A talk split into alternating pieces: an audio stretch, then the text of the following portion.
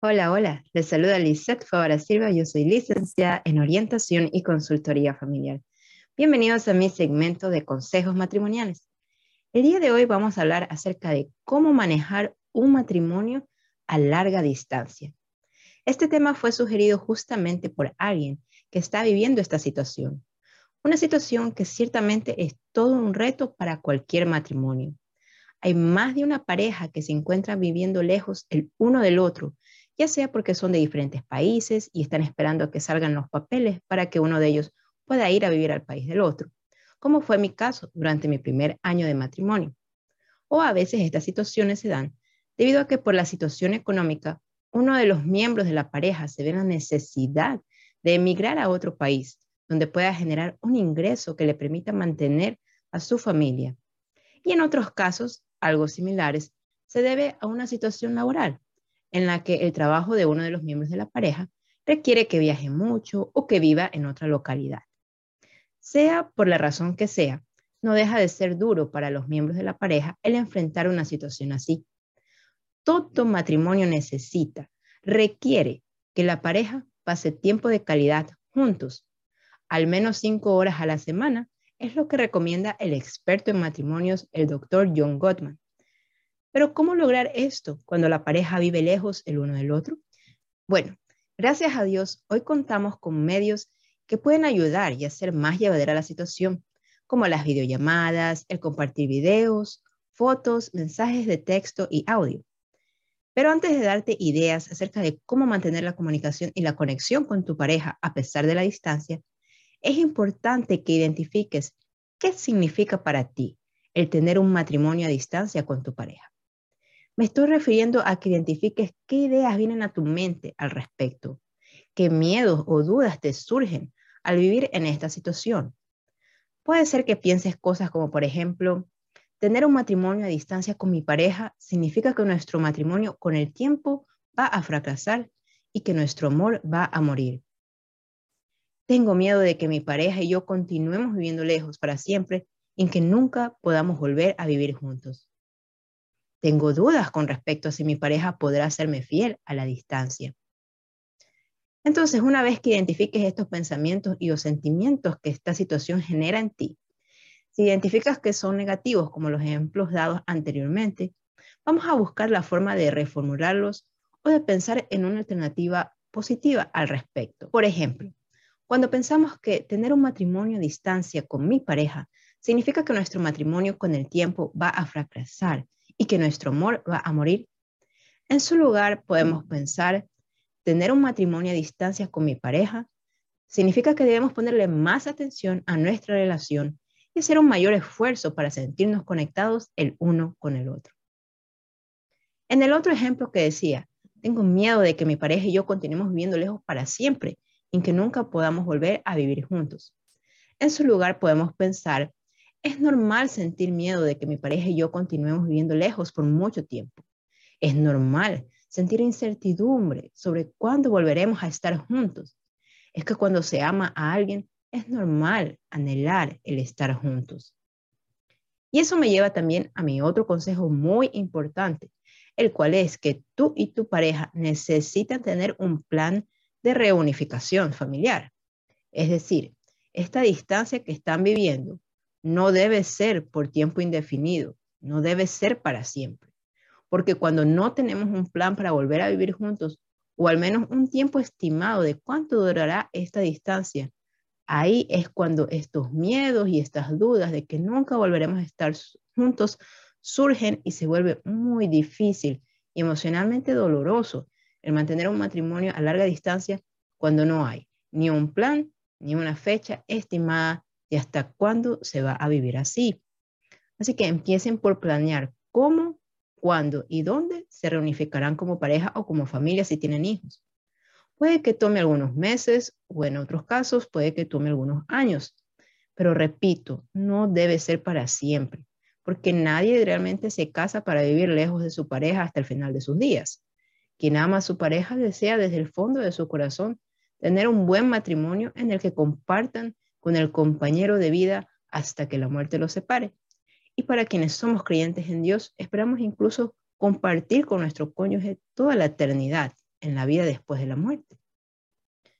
Vayamos ahora al otro ejemplo de dudas que pueden venir a tu mente al tener un matrimonio a larga distancia. En el otro ejemplo decía lo siguiente, tengo dudas con respecto a si mi pareja podrá serme fiel a la distancia. En su lugar podemos pensar, sé que mantener un matrimonio a larga distancia tiene sus retos, sin embargo confío plenamente en mi pareja y en su nivel de compromiso con nuestro matrimonio.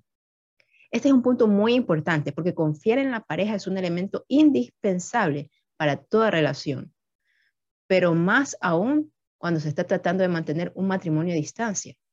La distancia física entre la pareja puede hacerlos vulnerables a desarrollar una conexión íntima, ya sea emocional o física, con alguien más que no es él o la cónyuge. Por ello es importante que ambos pongan límites al grado de cercanía que van a tener con personas del sexo opuesto con las que se relacionan, para evitar esta vulnerabilidad de llegar a caer en una infidelidad, ya sea emocional y o física. Ahora bien, si la situación de mantener un matrimonio a distancia es verdad que tiene sus desventajas, si te encuentras ya viviendo esta situación, será mejor enfocarse en la parte positiva, en las posibles ventajas que esto pueda tener, por pocas que éstas sean o por pocas que puedas identificar. Por ejemplo, una ventaja podría ser el que cuentas con más tiempo para ti misma, para enfocarte en ciertos proyectos personales, académicos y o laborales que puedas tener. Incluso puedes tener más tiempo para practicar ciertos hobbies o participar en actividades de tu interés. Y todo esto a su vez puede convertirse en temas de conversación con tu cónyuge. Otra ventaja de tener un matrimonio a distancia es que el hecho de vivir lejos hace que tanto tú como tu cónyuge realmente sean conscientes de hacer el esfuerzo de conversar y compartir más sobre su día a día, incluso más que otras parejas que viven en la misma casa, porque quieren sentir que están juntos a pesar de la distancia.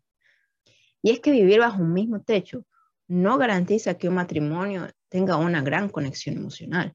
Hay muchas personas que viven en la misma casa día tras día y sin embargo tienen una gran distancia emocional entre ellos. Ahora bien, pasemos a ver qué puedes hacer para mantener esa comunicación y conexión a pesar de la distancia con tu pareja.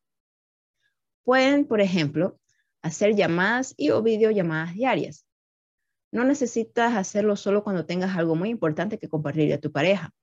Puede incluso ser una llamada para desearle un buen día, una buena noche o para simplemente decirle cuánto significa para ti o cuánto le extrañas. Otra cosa que puedes hacer también es compartir detalles de tu día a día a través de mensajes de texto, audio, fotos y o videos de las cosas que se encuentran haciendo. Esto permite mantenerse al tanto de lo que hacen a pesar de la distancia, están informados de qué están haciendo o cómo están pasando el día, lo cual los ayuda a sentirse más conectados. Pueden también planear una actividad que puedan realizar al mismo tiempo por videollamada, a pesar de la distancia. Hay parejas que, por ejemplo, deciden preparar la misma comida, ver el mismo programa o película o hasta salir a caminar al mismo tiempo mientras se ven y se hablan por videollamada. Puedes también sorprender a tu cónyuge con detalles, como por ejemplo enviarle una carta inesperada en vez de un email o enviarle un regalo sorpresa, por ejemplo. Es importante también establecer un horario de visitas constantes de acuerdo a su situación. Mientras más frecuentes sean las visitas, mejor. Cuando a uno se le dificulte conseguir tiempo para visitar, el otro puede ver la posibilidad de ser quien visite. Pueden tomar turnos para visitarse para tratar de verse más a menudo. Claro, cuando esto esté dentro de sus posibilidades. Lo cual me lleva a otro aspecto importante a considerar. Cuando finalmente logren compartir tiempo juntos en persona, es importante que ese tiempo sea un tiempo de calidad, un tiempo donde se expresen su afecto y su aprecio el uno por el otro, ya que la situación que están viviendo requiere de mucho sacrificio, pero también es tiempo para dialogar sobre cosas importantes cara a cara. Algunas parejas prefieren no hablar de sus emociones o de sus problemas mientras están juntos porque no quieren arruinar el momento, pero la verdad es que mientras se comuniquen, guardando el respeto el uno por el otro, sin críticas ni desprecios sobre lo que está pasando, no hay por qué temer el dialogar de temas fuertes que le estén afectando. Esto es también muy importante en el caso de que sean padres, si además de tener un matrimonio a distancia, están también criando sus hijos a distancia, es importante que ambos conversen sobre los temas que les conciernen como padres, porque la responsabilidad de la crianza de los hijos sigue siendo de ambos. Así que sean padres activamente involucrados en la vida de sus hijos, manteniéndose al tanto de todo lo que concierne sobre ellos. Y bueno, mantener un matrimonio a distancia es un reto y no es para todo el mundo. Pero si tú y tu pareja se encuentran en esta situación y se preocupan por mantener su conexión y comunicación a pesar de la distancia, pueden lograr sobrellevar la situación hasta que logren finalmente reunificarse. Espero que las recomendaciones que te he sugerido te resulten beneficiosas. No olvides compartir el video con tus contactos para que más personas puedan beneficiarse del contenido. Conmigo será hasta la próxima.